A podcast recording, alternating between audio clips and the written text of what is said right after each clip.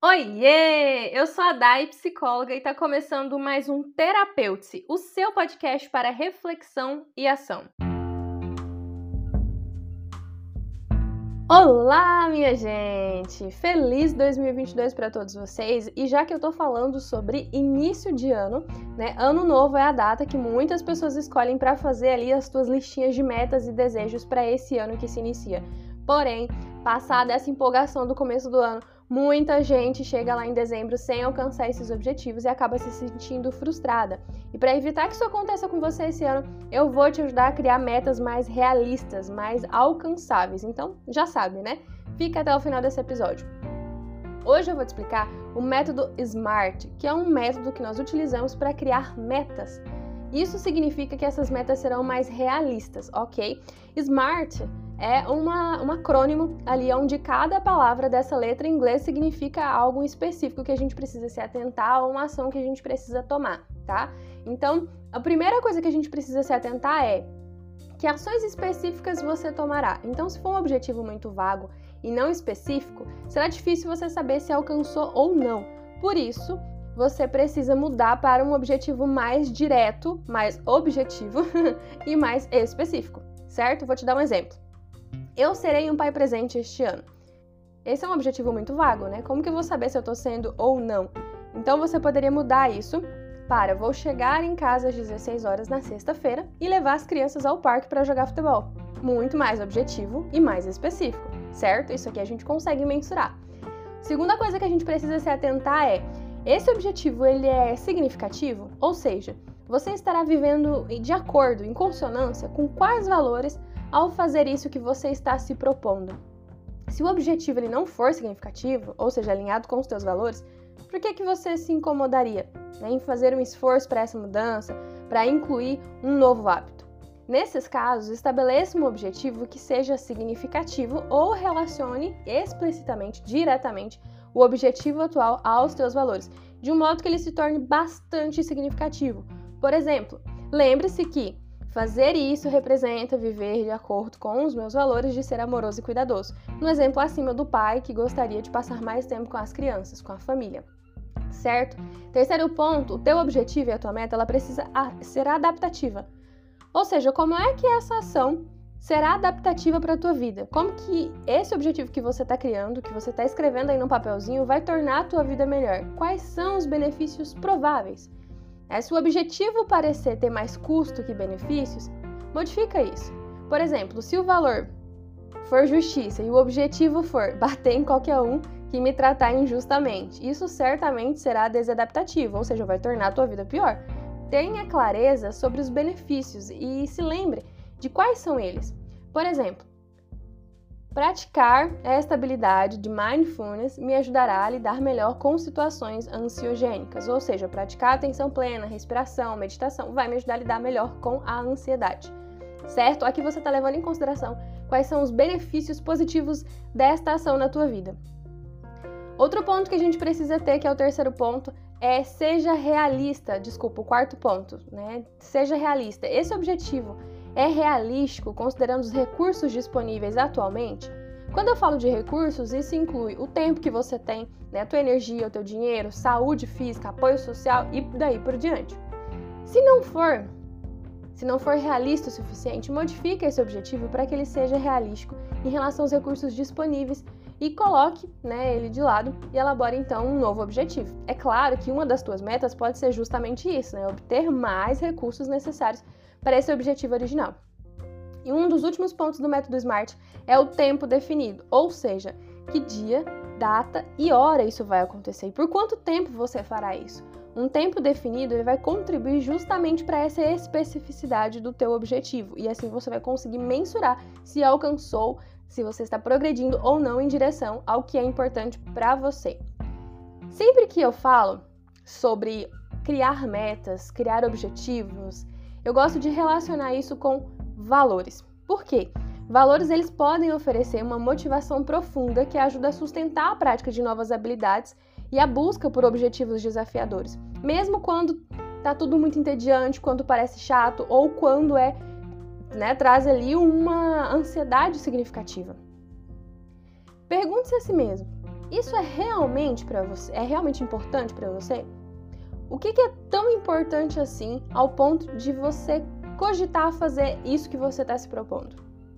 Quais valores estariam sustentando esse curso dessa ação? Como que isso faria diferença positiva na sua vida? Se conseguirmos relacionar uma nova forma de agir a algo pessoalmente significativo, estaremos muito menos propensos a voltar aos, aos velhos hábitos. Outro ponto importante que você precisa se atentar é adote pequenos passos. Essa jornada de mil quilômetros, ela começa com um passo. Então, se o objetivo está parecendo muito grande, muito distante para você, torne ele menor, fragmente tudo isso. Por exemplo, se 10 minutos de prática de mindfulness, de meditação, de respiração, que seja, for muito para você, diminua para 5. Ou se praticar algo diariamente for irrealista para você, pratique a cada dois ou três dias ou semanalmente. Você decide essa frequência. O importante é você agir, certo? Você pode se perguntar, por exemplo, em uma escala de 0 a 10, onde 10 significa que eu definitivamente farei isso, não importa o que, e 0 indica, né? Não existe a mínima chance de eu fazer isso. Qual é a probabilidade de que realmente eu faça isso? Quando você estiver listando aí as suas metas e os seus objetivos, se faça essa pergunta. Se o seu score for menor que 7, é melhor você mudar de objetivo para algo menor e mais fácil, ok? Muitas pessoas acabam também sofrendo com essas essa parte das metas e objetivos. Muitas pessoas tentam ali se motivar sendo muito severas, julgadoras, autocríticas ou autopunitivas. Mas eu te pergunto, se punir a si mesmo fosse uma boa forma de mudar o seu comportamento, você já não seria perfeito? É? Então aprenda a soltar esse chicote. Se desapegue dessa expectativa excessiva, de auto-julgamentos severos. Ao invés disso, Pratique a autoaceitação, a autocompaixão. Então, crie uma cenoura, digamos assim. Conecte as tuas ações aos seus valores e refletindo sobre os prováveis resultados possíveis, positivos, ok? Por exemplo, se pergunte: se eu fizer isso, eu estarei avançando em direção à vida que eu quero construir? Ou se eu fizer isso, quais serão os benefícios no longo prazo? Reconheça cada passo que você der na direção certa. Presta atenção ao que você está fazendo e nota a diferença que isso faz na sua vida. Eu quero que você encontre formas de se recompensar por persistir.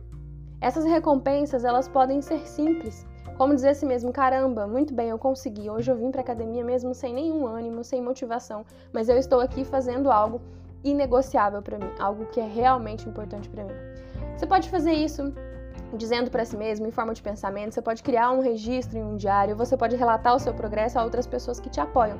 O importante é você não deixar de reconhecer cada pequeno passinho que você dá em direção a essas metas. Outro ponto importante que eu quero que você lembre ao longo, não só no início do ano, mas ao longo de tudo que você se propor a fazer. Antecipe os seus obstáculos. Quando você se compromete com um objetivo, é muito útil você perguntar a si mesmo que empecilhos podem surgir no meio do caminho. Como diz um ditado, um homem prevenido vale por dois. Assim, uma vez que a gente tem encontrado obstáculos potenciais, nós podemos então planejar como contornar isso. Se eu me comprometi com algo que eu considero importante e eu prevejo que poderia me tirar esse foco ou impedir que eu realize isso, é mais uma ação que eu dou em direção, mais um pequeno passinho que eu dou em direção ao que é importante para mim, percebe? Tá, beleza, você pode pensar, mas e se não tiver como eu contornar um obstáculo? Então, certamente, aí nós precisamos estabelecer um objetivo diferente, abrindo espaço para o nosso famoso e inevitável desapontamento e frustração. Você vai pegar ali um, um desvio, digamos assim, né? Um dos obstáculos mais comuns ao curso de ação pretendido são as atividades que acabam competindo né, com ele em termos de tempo e de energia, ou seja, nós podemos nos perguntar do que, que eu estou disposto a abrir mão, ou fazer menos, ou dizer não, para fim de, liber de liberar tempo e energia para fazer isso que eu me propus. Isso é uma forma de você antecipar os obstáculos, certo? Outro ponto que eu quero que você se lembre: confronte os custos.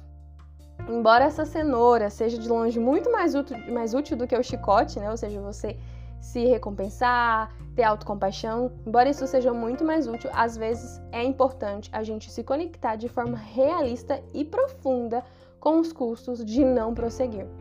Nós podemos, claro, de forma compassiva e gentil, nos indagar: se eu permanecer fazendo o que eu estou fazendo, o que que isso está me custando em termos de saúde, de bem-estar, de relacionamentos?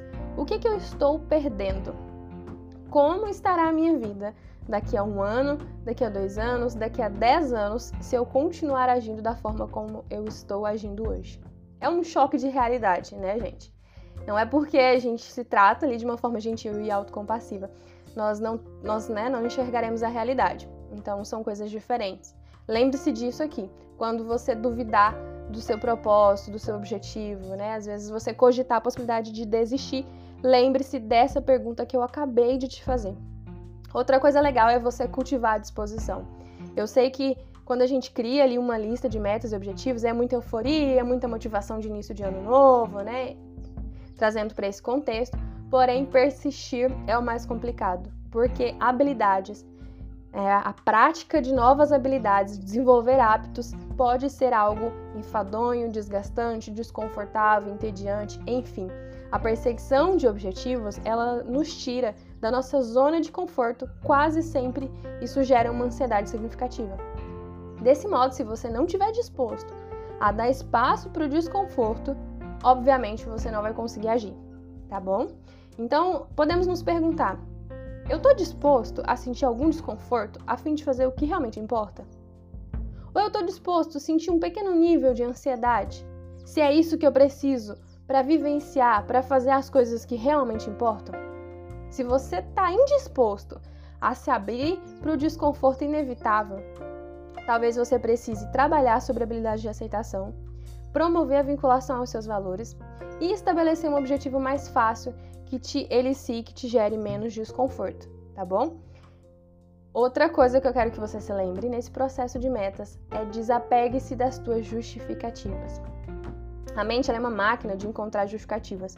Então, logo nós começamos a pensar em fazer alguma coisa que nos tira dessa zona de conforto, ela tá ali produzindo uma lista com todas as razões pelas quais nós não conseguiremos fazer isso né? Nós não deveríamos fazer, ou nós não temos a obrigação de fazê-los, né? Tô ali pensando em ir para academia. Ah, não, mas eu tô cansado, eu tô ocupado demais, isso também nem é tão importante assim, é difícil demais. Isso sempre que a gente tenta sair dessa zona de conforto. Ou pode passar pela, no pela nossa cabeça, não tenho o dom de fazer isso, eu vou fracassar se eu tentar, eu tô ansioso demais agora, deixa isso para depois. Portanto, se nós esperarmos até o dia que a nossa mente para de encontrar essas justificativas para então fazermos as coisas que realmente importam na nossa vida, eu tenho uma péssima notícia para te dar. Nós nunca faremos nada de significativo.